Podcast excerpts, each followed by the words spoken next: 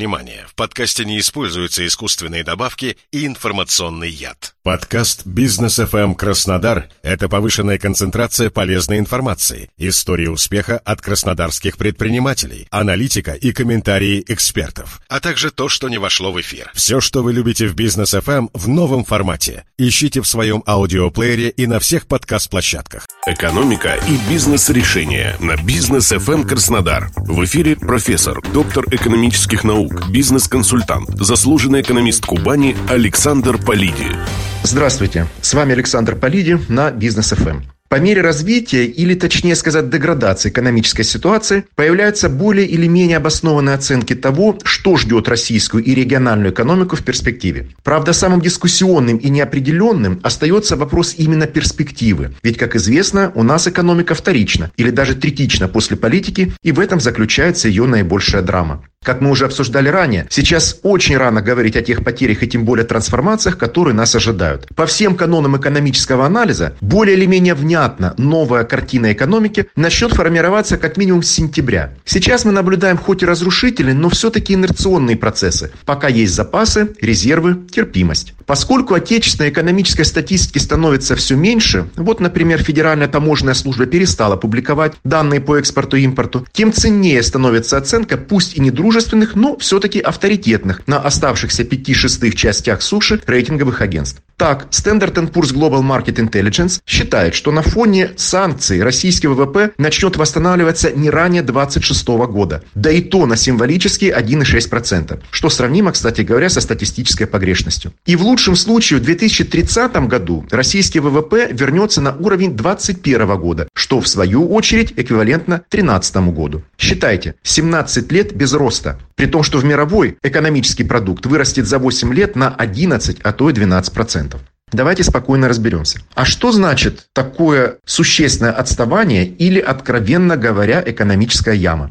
Как известно, истина лежит посередине между крайними точками зрения. Абсолютно странной и деструктивной выглядит позиция тех, кто аплодирует изоляции российского рынка и ратует за то, что у нас все должно быть свое. Не будет ни при каких обстоятельствах, если, конечно, не рассматривать апокалиптичный сценарий деградации конечного потребления, инвестиций и социальной сферы до уровня середины прошлого века. Слишком мал наш внутренний рынок для того, чтобы создавать собственные современные технологии и тем более коммерциализировать их. Экономика – это наука, а не желание. И эффект масштаба никогда и никому не удастся отменить отменить или привычно запретить. Именно потому экономика и стала глобальной, что ни одна из стран не может успешно коммерциализировать все технологии, и бизнес вынужден встраиваться в глобальные цепочки. Тогда эффект экономии на масштабе усиливается конкурентными преимуществами, то есть повышенной нормой прибылью там, где бизнес производит наилучшие блага. Да что там говорить, для экспорта ориентированного Китая слишком мал его полутора миллиардный рынок, и поэтому, будучи крупнейшим экспортером, Китай является и крупнейшим импортером мира. Приведу пример из авиации, пожалуй, самой разрушенной отечественной отрасли. Именно потому, что она была очень сильно встроена в мировой рынок. Так вот, ни при каких обстоятельствах не удастся окупить затраты на создание отечественных самолетов исключительно для внутреннего рынка. Изначально такие сложные технологии ориентированы на рынок международный. И изоляция может только погубить научно-технический прогресс и отбросить экономику на десятилетия без преувеличения назад. Неправы те, кто поет поминальные песни экономики в связи с санкциями. Текущее экономическое насилие показало, что подавленное состояние конкурентной среды и страх перед ведением бизнеса оставили как минимум на два десятилетия невостребованными огромные внутренние ресурсы развития. Эти ресурсы, в частности технологические компетенции, деградировали и замещались далеко не критичным импортом, деньги на который приносил сырьевой экспорт.